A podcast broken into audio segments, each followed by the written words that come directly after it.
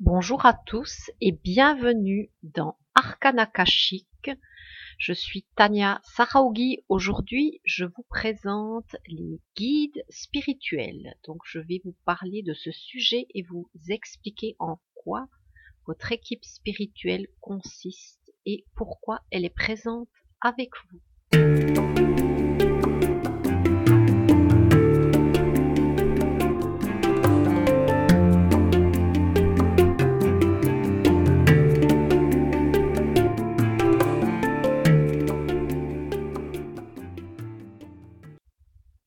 Je suppose que vous avez entendu parler des guides spirituels. En tout cas, parfois, vous y pensez, à d'autres moments, vous les oubliez. Si vous êtes intuitif, vous avez sûrement une idée de comment interagir avec eux. Ici, je m'adresse en particulier à vous, qui êtes curieux, curieuse, d'en savoir plus pour pouvoir renouer avec eux et avoir un complément d'information à ce sujet. Notre équipe de guides spirituels est là afin de nous assister dans notre vie de tous les jours à accomplir les tâches quotidiennes, surtout celles qui sont plus difficiles. Et ce ne sont pas nos amis ou parents décédés. Nos guides nous sont attribués par notre guide principal avec lequel nous avons planifié un parcours de vie pour notre incarnation. Le but étant de suivre ce plan de vie dans les grandes lignes, surtout les expériences les plus importantes ce chemin de vie comporte des étapes qui vont nous permettre d'intégrer des qualités qui n'ont pas été exprimées auparavant. Par exemple, durant plusieurs vies, vous avez appris à vous dévouer aux autres en étant par exemple mère au foyer ou encore dans les soins, euh, de mettre les autres en avant, de les soutenir. Dans votre vie présente, vous devrez affirmer vos propres choix et vous faire passer en premier. Il est même probable que vous deveniez quelqu'un à la tête de votre propre affaire ou une personne très indépendante qui a besoin de vivre ses rêves et de se réaliser pleinement en mettant au second plan d'autres aspects de sa vie si nécessaire. Pour que le jeu de l'intégration puisse avoir lieu, ces qualités doivent se mettre en équilibre. Donc ici, nous parlons des qualités de l'âme. Il faut garder en tête que le plan terrestre est propice à ce genre d'expérience. Les conséquences de nos choix sont vécues dans la matière et non uniquement en pensée ou dans des suppositions, théories abstraites. Alors combien de guides avons-nous? Nos guides permanents sont au nombre de 4 à 6. En plus de ceci, certains nous sont assignés pour des missions temporaires.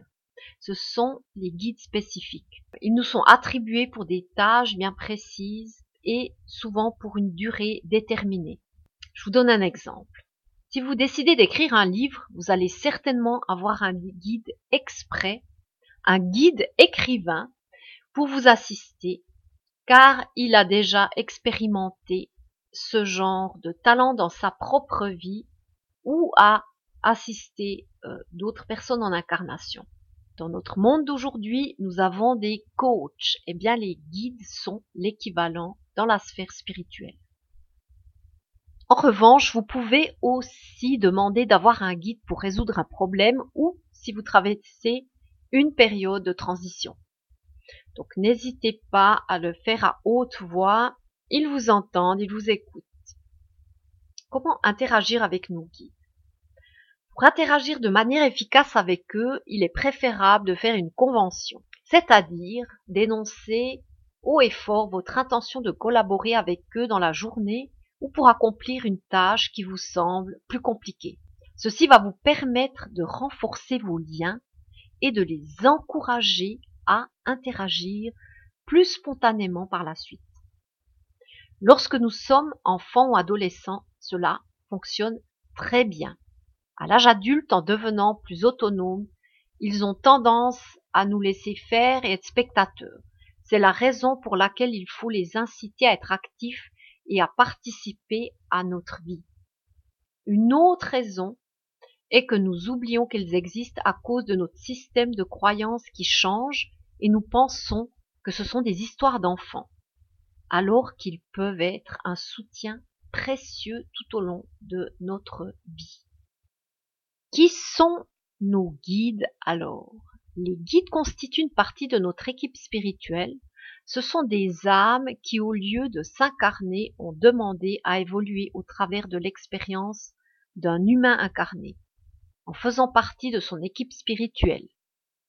Ces guides apprennent tout en nous observant ou en nous guidant. Ils évoluent au travers de cette relation d'échange.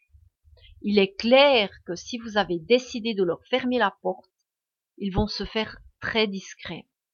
Lorsque vous les sollicitez, ils sont ravis de servir.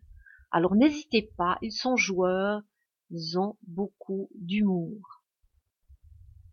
Exception. Plus haut je vous ai dit qu'il ne s'agit pas de personnes de votre entourage qui sont décédées, il arrive dans certains cas que vos proches restent un moment près de vous avant de s'en aller c'est parce qu'ils se soucient de ce qui va vous arriver.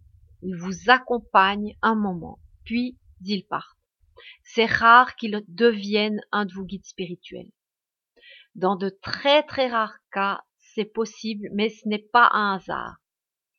Cela a été planifié avant votre incarnation car vous avez un travail spirituel à faire ensemble l'évolution en conscience et nos guides. Lorsque nous évoluons en conscience, nos guides le font avec nous aussi, puisqu'ils font partie de notre aventure. Ils apprennent et comprennent au travers de nos vécus. Par ailleurs, ils ont tout autant conscience, sinon plus, de ce qui se passe. Ils ont une vision plus globale d'une situation. Ils savent rester objectifs puisqu'ils ne sont pas impliqués directement sur le terrain comme nous. Ils peuvent aussi communiquer directement avec les guides des autres personnes pour intervenir et créer des synchronicités. Guides à remplacer. Parfois, il arrive qu'un ou plusieurs guides doivent être remplacés. Non pas parce qu'ils sont incompétents, mais plutôt parce qu'ils ont été recrutés pour nous protéger durant l'enfance ou l'adolescence. Ceci constitue un frein à l'âge adulte car votre guide et vous-même agissez comme si la situation était encore d'actualité. À quoi ils servent en fait? Eh bien, nos guides spirituels font partie de notre équipe, comme je vous l'ai dit, et de notre dimension en esprit. Lorsque nous ne sommes pas en incarnation, nous sommes en communication avec eux, comme vous l'êtes avec vos proches sur Terre. Ils nous ont été assignés afin d'être accompagnés dans les diverses expériences de vie, mais aussi pour que nous puissions garder le cap sur le cheminement que nous avons décidé d'accomplir. Lorsque nous nous incarnons, nous oublions tout de ce chemin à parcourir et des synchronicités qui vont apparaître tout au long de notre vie. Nos guides sont les garde-fous pour nous rappeler, via notre intuition, si nous allons dans la bonne direction ou la mauvaise. Ce sont nos accompagnateurs invisibles. Planification. Avant l'incarnation, nous planifions notre parcours avec notre guide principal. C'est lui qui va nous soutenir afin que nous restions sur le plan d'action que nous avons élaboré avec lui. Notre guide a une vision très précise et très claire de notre parcours, alors que nous-mêmes, nous oublions tout pour la plupart de ce plan de vie. Les guides nous assistent et nous donnent du courage, de la connaissance, de la force pour mener à bien notre planning, surtout dans les moments clés où il faut faire un choix important. Vous êtes à la croisée des chemins. Peut-être avez-vous déjà ressenti cela dans votre vie. Vous avez un choix très important à faire, un choix qui va changer le parcours de votre vie. Alors vous envisagez le choix A, puis le B, surtout si vous traversez une période de remous important vous n'êtes pas au clair avec ce qui est mieux pour vous. Au fond de vous, vous allez sentir que si vous faites l'action qui vous dévide votre plan, vous allez vous sentir un peu euh, off, comme s'il n'y avait pas de résonance intérieure. Au contraire, lorsque vous êtes aligné, vous sentez que c'est juste et vous êtes calme et serein. Autres aides. Parfois, ces messages sont extérieurs tout va de travers lorsque vous allez dans la mauvaise direction, car votre guide principal essaie de vous garder sur la bonne trajectoire et vous inspire par le clair ressenti. Il peut faire appel à des anges ou à des archanges pour vous aider. Tous ces guides travaillent en parfaite harmonie et leur mission est de vous aider à accomplir ce pourquoi vous êtes venu en incarnation. Il est possible d'accomplir plus vite que prévu son parcours d'intégration et de défi. Alors un autre planning est ajusté et nous passons par une phase de graduation.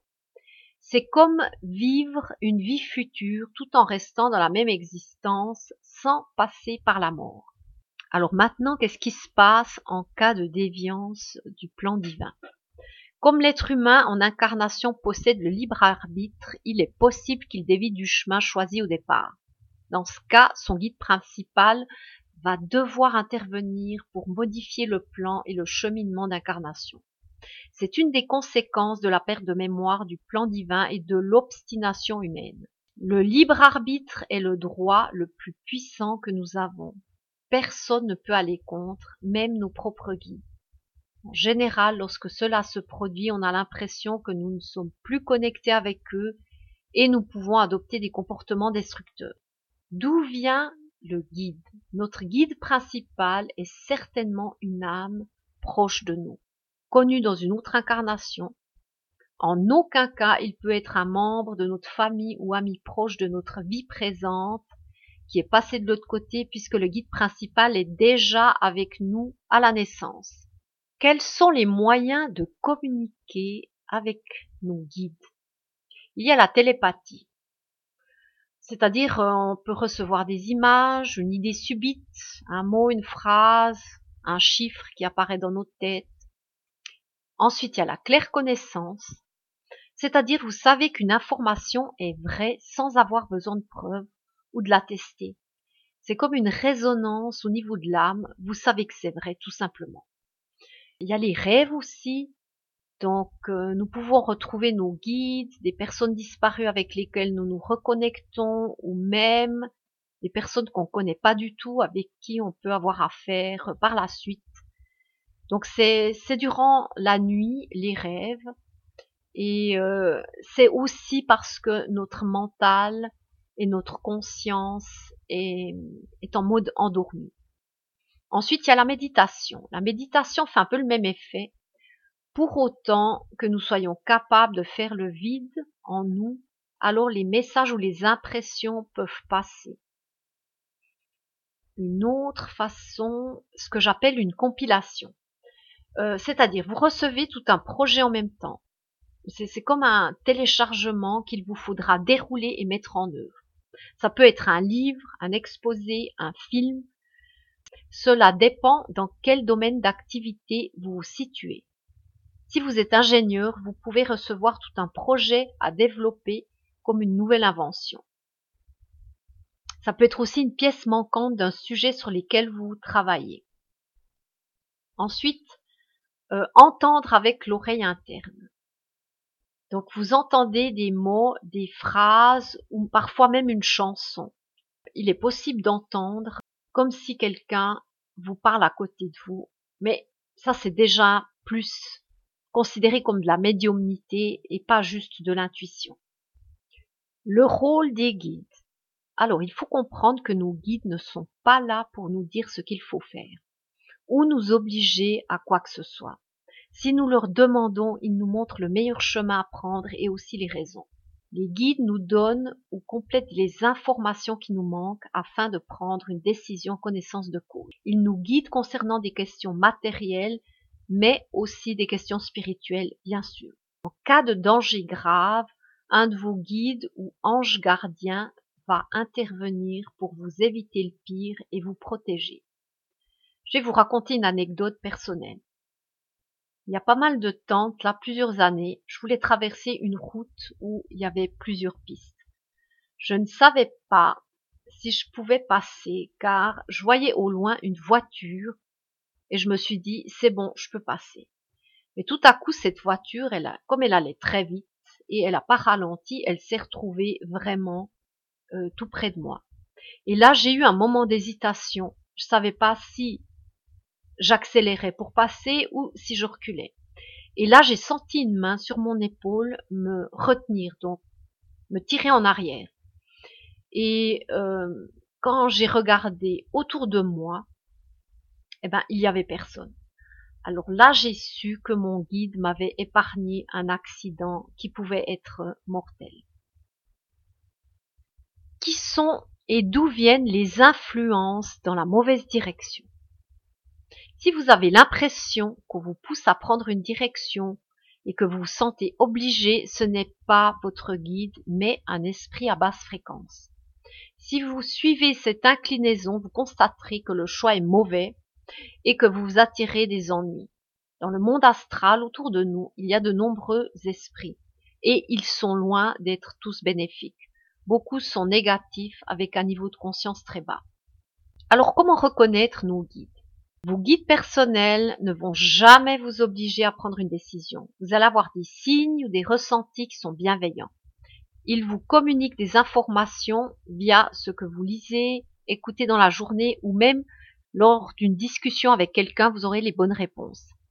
Après, vous pouvez faire votre choix. Suivre ce qui est mieux pour vous ou vous ou vous compliquez la vie dans des parcours plus laborieux. En fin de compte, tout est expérience et je dirais que la voie la plus directe est d'émettre une intention très claire et écouter les signes intuitifs. Évitez à tout prix les choix dictés par la peur et qui résonnent avec l'obligation. Donc pour résumer un petit peu tout ce que je vous ai dit, nos guides sont nos coachs et protecteurs en esprit, notre guide principal est celui avec lequel nous planifions notre incarnation. Il s'occupe de nous attribuer les autres guides durant notre parcours de vie. Pour établir une bonne communication avec nos guides, il faut les solliciter au début.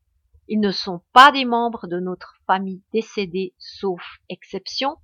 Les guides qui nous limitent à cause d'expériences difficiles dans l'enfance peuvent être remplacés. Nos guides nous aident à respecter le parcours que nous avons choisi avec eux avant l'incarnation et notre libre arbitre est plus puissant que le plan de vie choisi. Si nous ne respectons pas ce plan, nous rencontrons des difficultés.